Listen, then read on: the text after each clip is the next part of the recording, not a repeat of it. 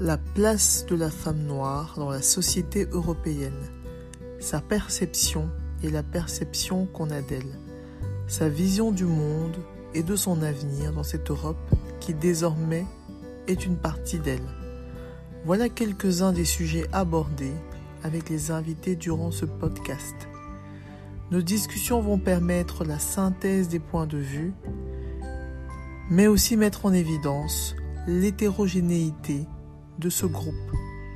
Le débat promet d'être critique, inspirant, sans langue de bois, une vraie masterclass pour toute personne désireuse de faire bouger les lignes. Afropéenne.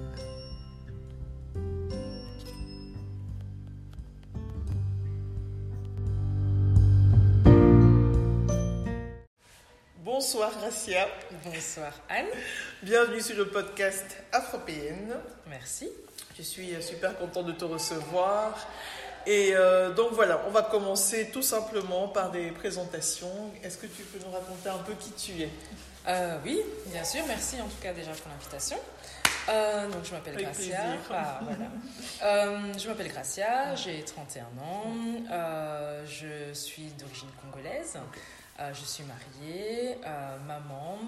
Euh, et donc voilà, j'ai étudié à l'ULB. Hmm. j'ai fait un cursus en sciences politiques et un master en gestion des ressources humaines. Ah, d'accord. Sciences Po et ressources humaines. Oui. Je ne savais pas qu'on pouvait. en fait, après, au départ, on ne pouvait pas. Euh, je suis partie dans les études euh, euh, universitaires à 18 ans avec ma vision du monde, mhm. voilà mes objectifs, mes rêves.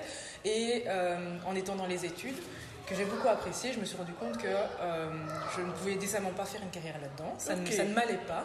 Et j'ai voulu me recentrer vers quelque chose qui me ressemblait plus. D'où le master en gestion des ressources humaines. Et j'ai fait ma passerelle et j'ai et j'ai pu avoir accès, euh, moyennant euh, des cours euh, supplémentaires, à, ce master. Donc voilà. Ok, eh ben, super intéressant. Alors, question suivante.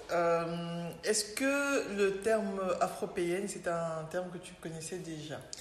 Non, je ne le connaissais pas, avant, pas du tout. Entre-temps, évidemment, sachant que j'allais être reçue par mhm. toi, j'ai un petit peu lu, écouté, mais effectivement, c'est quelque chose que que je ne connaissais pas. Je comprends la contraction. Mhm. Euh, ça résume bien la situation ou euh, le profil de, de, beaucoup de femmes que nous côtoyons ici, issues de l'immigration africaine. Et est-ce que tu t'y retrouves dans ce terme? Je m'y retrouve, mais c'est vrai que je ne me définis pas par ce terme. Pas parce que. Euh, pas par rejet ou quoi que ce soit, mais c'est parce que je, je, me définis, je me définis comme étant moi, en fait. Et donc, c'est vrai que j'ai je suis moins dans des concepts comme ça où essayer de mettre un terme. Euh, mais par contre, dans une case. Voilà, c'est ça, c'est ça. Mais afro, PN, bien sûr, totalement, c'est euh, la contraction de, de, deux concepts que, que j'intériorise euh, complètement. Ok, parfait. Moi, j'aime bien savoir aussi, enfin, connaître un tout petit peu le parcours mhm. des personnes que je reçois sur le podcast. Donc, je vais te demander un peu comment s'est passée ton enfance, comment, comment s'est fait le choix de tes études. Euh, qu'est-ce qui t'a un peu guidé Oui, voilà. Euh, bah, écoute, mon enfance, j'ai une enfance très très heureuse, mhm. très douce, euh, avec des parents comme à la compote, on peut même dire. Franchement, je suis très chanceuse. donc, je suis née à Kinshasa. Mhm. donc, je suis la seconde d'une famille de trois enfants. J'ai une grande sœur qui est de deux ans, mon aînée, même pas, et une petite sœur qui est de six ans, ma cadette. Euh, nous, donc ma grande sœur et moi sommes nés à Kinshasa et avons rejoint notre papa quand il est venu en Europe. Euh, il était euh, médecin, gynécologue. Mhm. Mhm. une patiente, à l'époque une Belge au Congo, avait apprécié son travail et ne voulait que lui pour son accouchement. Ah, et donc elle a exigé qu'il puisse venir la, faire accoucher à Brugman mhm. à l'époque. Euh, et donc c'était en 1995. Il est venu, euh, il a un peu fait mouche en département, au niveau de l'ULV également. Et on lui a proposé de rester, euh, de, de, refaire son équivalence. Voilà, parce qu'à l'époque, on devait refaire une partie de sa médecine pour, mhm. pour, avoir son équivalence, plus toute sa spécialité. Et, euh, Une partie de la, médecine, enfin, oui, des études et refaire sa gynéco. Oui, c'est ça. Ah, Donc, 4 ans sur les 7 et plus toute la spécialité. Oh, euh, et, c'était l'opportunité aussi de, venir ici. Et donc il a dit oui, mais euh, vous devez me laisser le temps d'aller rechercher ma femme et mes mhm. filles. Euh, c'est ce qu'il a fait. Et donc on est, on est arrivé là en 1996 et nous avons habité à Soigny la première fois que nous, avons, que nous sommes arrivés ici. Donc, s'en est suivi. Donc, mon père a, repris ses, ses, études en même temps qu'il travaillait comme interne. on est resté à Soigny quelques années, puis on a rejoint la, région de Mons où on, on est encore établi. J'y habite également, j'ai mhm. rencontré mon mari, euh, je me suis installée. Ah oui, donc vous êtes des montants, enfin, oui. vous êtes vraiment des Walles. Oui, on est vraiment Moi, je pensais que tu étais vu que Pas du tout. Tu as croisé Marc. J'ai euh. croisé ta, ta sœur euh, à l'université, mais non, c'était. en fait, si c'était ma propre volonté, j'allais même pas être à l'ULB. Parce que moi, je suis une Wallonne, mais trop bien dans ma petite bulle, pur jus, trop bien dans ma petite bulle. Euh, pas dans le sens fermé du terme, parce que voilà, on a toujours l'impression que la Wallonie, c'est un peu. Euh, voilà, c'est pas la ville, donc c'est un peu. Bah, vue de Bruxelles. Oui, voilà, vue de Bruxelles. Mais détrompez-vous. Oh, on a accès à tout, on fait tout. Il y a, voilà, on, on, exploite les langues, on, on a les mêmes. Euh, voilà, on a absolument tout. Euh, et donc moi je me sentais vraiment très bien là et mon père il m'a dit mais non en fait ma fille il faut que tu ailles faut que ailles un peu plus loin parce que c'est important d'ouvrir ses horizons mm-hmm. et, et, ma sœur était déjà à l'ULB elle, elle étudiait à, ce moment-là à Solvay. Euh, et puis je me suis dit, bon, ça va, je vais la suivre par là. Et, c'est comme ça que je me suis retrouvée là. J'ai fait la connaissance de ta petite sœur. Ah, c'est excellent, c'est excellent. Tu vois, j'apprends toujours des choses. Et euh, donc, tu as fait tes études, euh, Sciences Po, dévié, HR. Oui, c'est ça. Ou RH plutôt. Oui, parce RH. Que ça dépend de la langue. oui, ça dépend des langues. Oui, mais c'est pas fait exprès. C'était RH que je voulais dire.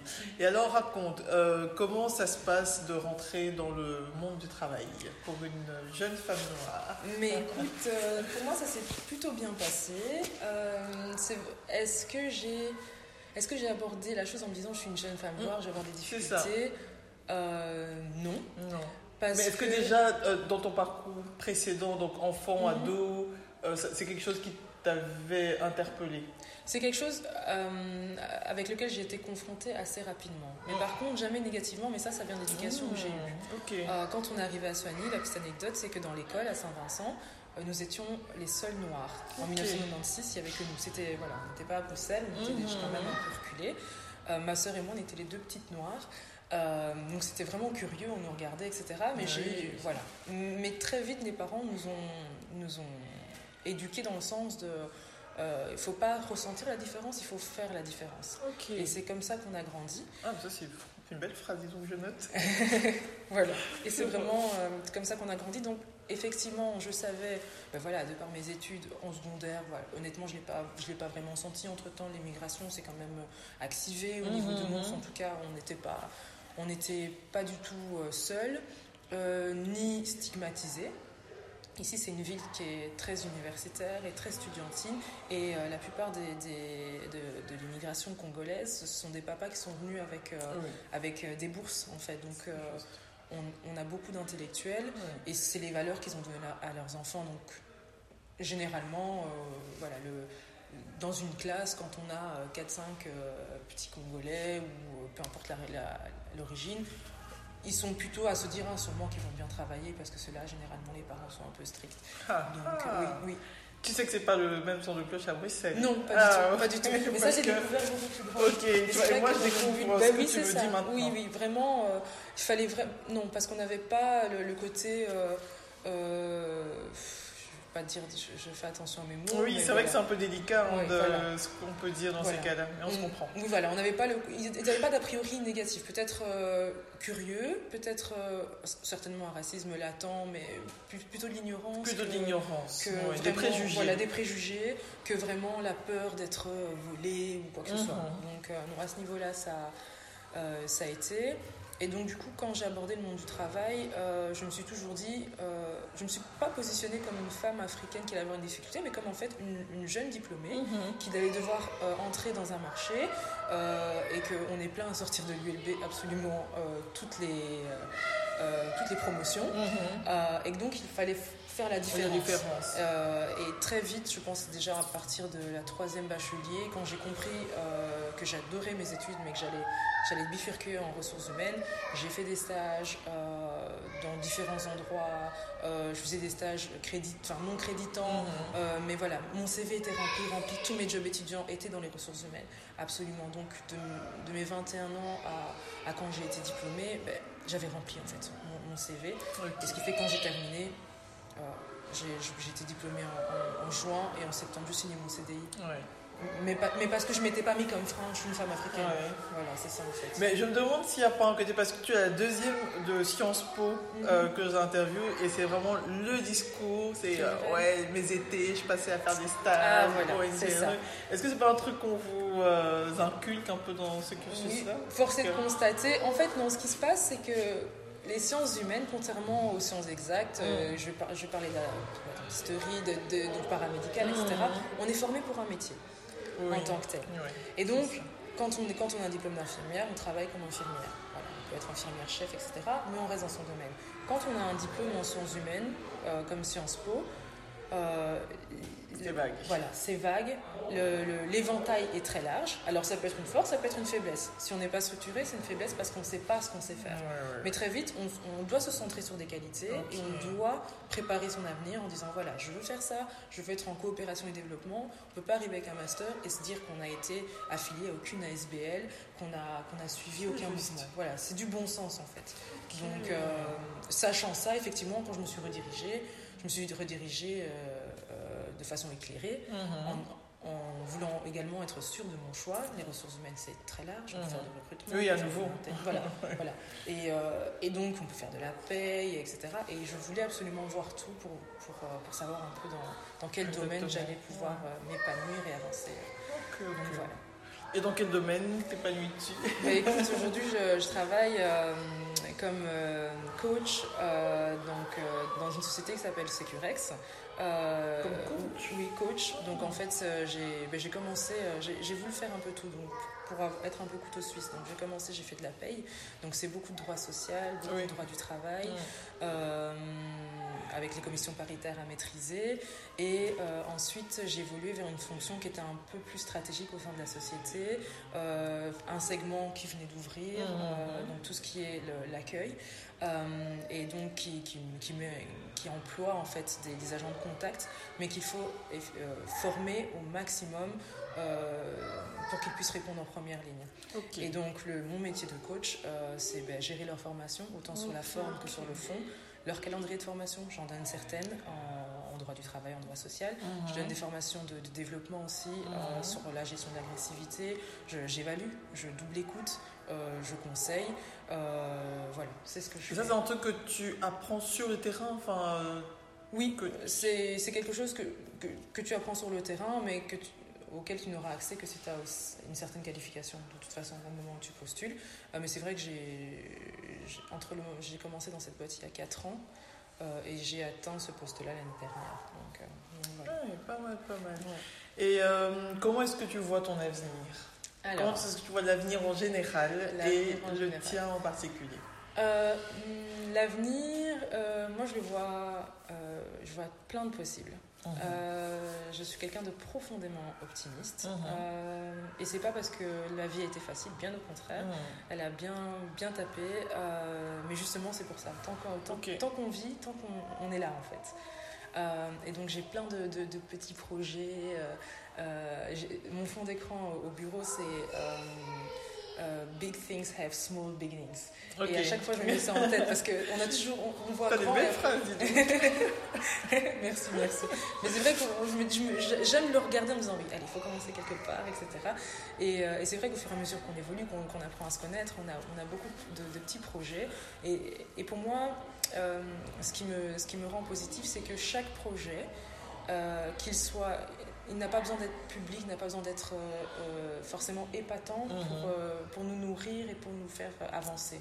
voilà. Juste. Pour moi, chacun de mes enfants, c'est un projet. je les ai mis sur terre, je, je veux en faire des citoyens conscients, je, je, veux qu'ils soient fiers d'eux, je veux qu'ils aient mhm. des bonnes valeurs. Mhm. Donc ça, c'est mon plus grand projet. Parce qu'il va durer sur la, la, longueur. Et encore après. Et encore après. Hein. Euh, on n'est pas, je reste le problème de ma maman quand je ne pas sa porte parce que la crèche est fermée et qu'il faut garder mon enfant. Donc, jusqu'au bout, jusqu'au bout ont sur le dos. Voilà. Euh, j'ai des projets personnels euh, par rapport à mes passions. Mhm. Euh, je, me suis découvert une très très grande passion pour la brocante. Ah oui, moi je suis une chineuse de Ça j'adore. Bah écoute, je, suis passée par là, mais c'est passé. mais je, je, connais, je connais ça. Donc c'est quelque chose qui ah, me plaît. J'ai envie de, je sais pas, j'ai envie de faire quelque chose. Ici je m'amuse, hein, tout ce que tu vois ici. Mais oui. Voilà, je m'amuse. tu as beaucoup de goût. ça, il faut vraiment dire que les choix sont très sûrs. Merci. Euh, et des projets en commun avec mon mari, c'est très important aussi. Mhm. C'est notre moteur, c'est toujours comme ça qu'on a fonctionné. Mhm. Euh, depuis euh, presque dix ans et on se dit que oui, on doit toujours avoir quelque chose qu'on fait ensemble. Chacun doit s'épanouir de son côté, mais on doit faire un truc oui, oui, vraiment, on doit se retrouver sur quelque chose et bah, des projets professionnels parce que j'ai j'ai un plan de carrière et j'aimerais bien y arriver et et pour moi, un pan n'empêche pas l'autre. Mm. Euh, souvent, on a l'impression que euh, on choisit d'être maman, on choisit d'avoir une carrière, ou non. Il y a des moments, en fait, tout simplement. Il y a des moments où on, est plus focus sur telle ou telle chose. Et euh, il y a des étapes qui peuvent se passer. Et puis peut-être que voilà, la, prochaine opportunité, je devrais la laisser passer parce que ce sera le moment d'être focus. et c'est ça qui est compliqué. Voilà, c'est ça. Mais, euh, c'est ça qui est compliqué. Se dire que c'est pas le moment et d'être indulgent avec soi-même. Ah, hein. Oui, c'est ça. Oui, c'est compliqué. C'est ça, c'est ça. Mais dans, inversement, si on n'écoute pas cette petite voix intérieure, à partir du, et qu'on sait foncièrement que c'est pas le moment, à mm. partir du moment où on le fait, on est aussi euh, dans, dans, le doute, dans les reproches avec soi-même parce qu'on se rend compte que voilà, on a forcé, on a forcé, que les choses doivent être euh, naturelles, fluides. Euh, Ça, je suis absolument d'accord. Sinon, c'est pénible en fait. Et ce que je dis devrais aussi, c'est qu'en fait, on le sent. On le sent, voilà. C'est juste qu'on se refuse de l'entendre, mais voilà, il faut savoir se dire ok, c'est pas mon tour. Et, généralement, quand tu laisses passer ton tour, c'est qu'il y a autre chose et c'est vraiment ta place après. Ok, ok. Donc, voilà. Bah, disons tu es bien sage. Quelqu'un qui a 31 ans. Mais est-ce que tu peux nous dire si. Euh, bon, tu as un tout petit peu répondu depuis le début, mhm. mais moi j'aime toujours savoir s'il y a quelque chose euh, dans ton parcours qui t'a guidé, qui t'a. Euh, tu sais, un fil conducteur, une, une personne, un livre n'importe quoi, mais tu te dis, voilà, ça c'est quelque chose que je transmettrai. Mhm. C'est mon mantra. Oui, bah, sans, sans, grande surprise, et je pense que c'est beaucoup de gens, ce sont mes parents. Mhm. C'est mon cadre familial. Euh, ma maman, mon papa, enfin je, pourrais en parler pendant des heures. Mhm. Euh, deux personnes euh, différentes mais tellement proches de par leur façon de, de, se battre en fait. mais c'est, ça n'a jamais été une bataille agressive, j'ai jamais ressenti ça comme quelque chose de douloureux ça a vraiment été quelque chose de très naturel. Euh, mon père a toujours fait, euh, il n'est plus depuis peu, euh, mais il a toujours fait énormément d'efforts. c'est quelqu'un qui avait une vraie humilité mm-hmm. et pourtant c'est quelqu'un de grand. Mm-hmm. ma maman, je l'ai vue quand elle arrive en Europe avec les réalités de l'Europe. Elle avait fait ses études au, Congo. elle était gestionnaire d'un milieu hospitalier. Et puis elle est arrivée et puis elle s'est rendue compte que bah, ce, ce, diplôme-là n'était pas reconnu. Elle, avait trois enfants sous le bras. Elle a repris ses études d'infirmière, mhm. comme rien. Euh, et puis on ne se pose pas de questions. On se pose pas de questions et on le fait en trois ans parce qu'en fait on a trois enfants et qu'on ne va pas pouvoir le faire en dix ans. Euh, et, euh, et, à côté de ça, pendant qu'elle faisait ses études, nous on a toujours nos activités extrascolaires. On nous déposait à gauche, on nous déposait à droite. elle travaillait à temps plein. Mon papa était médecin, donc toujours de garde. Mhm. c'est quand même une femme, elle a porté ses trois enfants il n'y a rien à dire. Ah euh, tu arrives chez, chez, ma maman, le pondou est sur le feu, la maison sent, bon, Elle a, tu te demandes, mais euh, comment, tu fais En fait, à un moment donné, tu dors ou tu dors pas, ou ça se passe comment? Donc, ça, c'est euh, ça c'est un exemple. D'une part, de l'autre côté, on nous a aussi élevés, on est trois filles, on nous a toujours élevés dans l'esprit de, pas forcément féministe ou girl power, mais vous êtes des personnes en fait. Mhm. Donc trouvez votre propre passion mhm. et on vous suivra. Et même quand les passions étaient euh, à l'âge euh, enfantin, que c'était des bêtises, il y en a une qui veut être mannequin, l'autre qui veut chanter. ok, tu veux faire? Ok, ma soeur elle aimait chanter. Ok, ben ça va, on va t'amener à un stage de chorale euh, en Angleterre, tu vas chanter pour de vrai. Et, et, on nous a toujours suivis, je me souviens, c'est bête, mais mon père il avait mis sur un mur. Euh, un micro qu'il avait scotché pour que ma soeur puisse enregistrer euh, comme un, studio d'enregistrement. En fait, ils nous ont, ils nous ont laissé euh, Rêver, rêver, grand. Voilà, c'est ça. c'est quand et même. oui, et du coup, je c'est vois. capital. Et voilà, et tu vois pas de limite et tu te dis juste, Mhm. on peut. on- Dans ton esprit d'enfant, c'est toujours possible. C'est en fait, toujours tu possible. deviens adulte. Voilà, c'est ça toujours ne- possible. Et on s'attend. On s'attend au pire, le pire peut arriver. Ils nous ont aussi, oui, ils nous ont pas infantilisés. Ça, c'est aussi quelque chose que je vais garder. Euh, Il n'y a pas une épreuve, il n'y a pas un deuil, il n'y a pas un chic où nos parents nous ont pas dit clairement il s'est passé ça, ça, ça. On va à tel endroit, il y a ça. Donc en fait, on a, on a vu la vie comme elle est Mhm. et on s'est rendu compte que euh, ben, on a pris la résilience. Mm. Il y a des choses qui arrivent, mais les gens continuent à vivre, gens continuent à se lever. Donc ça, c'est quelque chose euh, que j'aimerais transmettre et je leur remercie pour ça. Et, euh, et l'échec n'est pas du tout une fatalité. Ça, c'est un- si je dois raconter une anecdote, c'est euh, ma première année à l'ULB, j'ai raté. Euh, à l'époque des moyennes à 12, je fais euh, 11 Mhm. 11,80. La fin, la fin de mon monde. Pour moi, c'était vraiment la Ouais, ça t'est jamais arrivé de rater. Voilà, jamais raté. euh, en plus, je vais en côte. je- ça ne va pas. Donc, je rentre, je prends mon train vers Mons euh, en deuil. Euh, J'arrive devant mes parents en deuil. Euh, Qu'est-ce que t'as J'ai raté. Mon père qui rigole. Je dis, papa, j'ai raté. Dit, t'as raté quoi? Je- Donc je lui explique, je, vais- je reprendre. En plus, j'ai deux cours cette année, je vais rien faire, ça m'énerve et tout. Et puis il me regarde, il dit, mais tu t'es réinscrite au moins? Et ça, je suis restée bloquée. J'ai pardon? Est-ce que tu t'es réinscrite? Ben non, ben prends ton ordinateur, réinscris-toi, puis après tu vas faire du shopping avec tes copines, et c'est tout. et en fait, c'était ça. C'était pour lui, Ouais. c'était vraiment un non-événement Ah, dans non, sa mais- journée. ouais, ça c'est un papa qui en a vu, il en a vu d'autres. oui, voilà, Donc, dis- il dit, elle c'est une débutante. Voilà, c'est ça. Il me dit voilà, c'est c'est rien. En fait, tu vas recommencer. Qu'est-ce que tu veux que je. C'est un Ouais. fait, tu as raté. Tu recommences. L'année prochaine, tu vas réussir. Et puis voilà, tu, tu, tu gagnes, tu finiras une année plus tard. Qu'est-ce que je te Hmm. dise? On peut, on peut pas rester là-dessus. Et le fait qu'il me calcule pas, en fait, parce que vraiment. Ah oui, ça m'a. Je me suis sentie ridicule dans ma peine. Oui. Je me suis sentie ridicule dans ma peine. J'ai en fait, c'est ça, dans la vie, c'est ça. Bah, quand on Ouais. recommence, c'est tout. Quand fin de l'histoire. recommence. Ce n'est qu'une étape de la Ouais, réussite. ouais. Et ça n'a été qu'une étape de la réussite. Oh, Et c'est- vraiment quelque chose qui m'a. Allez, franchement, super. c'est fou, hein, comme euh, en si peu de temps, tu nous as balancé euh, de la sagesse. Allez, dis-moi encore. Bon, c'est ce que j'ai reçu. Je ne fais que partager. Eh ben, on te remercie pour ce partage. C'était vraiment très instructif. Et euh, oui, écoute, je te souhaite euh, bonne continuation, Merci, merci. euh, que de la réussite pour tes projets. Oui. Et qui sait, bientôt tu reviendras nous raconter. Ah, avec grand plaisir. Et euh, le même succès pour les podcasts. D'ailleurs, j'ai vu que ça continue à bien, se, Ah, ça- à bien se télécharger. ça donc, euh, donc c'est c'est pas mal. C'est vraiment un format qui est très très chouette, comme je te disais. Donc euh, ça, s'écoute. euh, ça... C'est vraiment idéal, je trouve. Eh ben, merci beaucoup. On essaiera d'être à la hauteur. pour la suite. Passe une bonne soirée. pareillement. Et encore merci pour ta participation. Voilà, voilà les amis, j'espère que l'épisode vous a plu et que le podcast vous inspire autant que moi. N'hésitez pas à soutenir le projet en vous abonnant et en partageant les audios avec votre entourage.